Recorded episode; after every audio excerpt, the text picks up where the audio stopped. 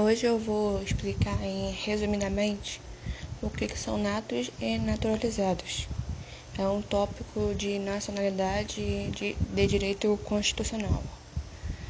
Só não vou entrar muito em, em detalhes não, vou somente explicar para tirar a confusão, né? Que existe.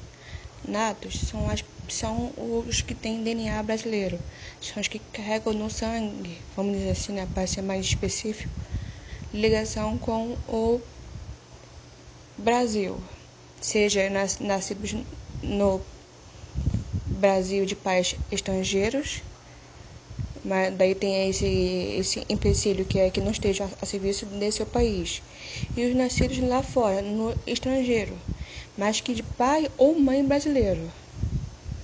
E os naturalizados são os estrangeiros que, que querem se tornar brasileiros, que querem adquirir a cidadania brasileira.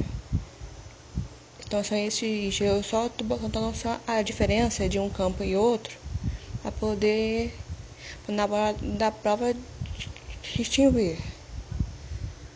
Beleza? É só é, é, é simples. Natos, os que têm sangue brasileiro. Naturalizados, os estrangeiros.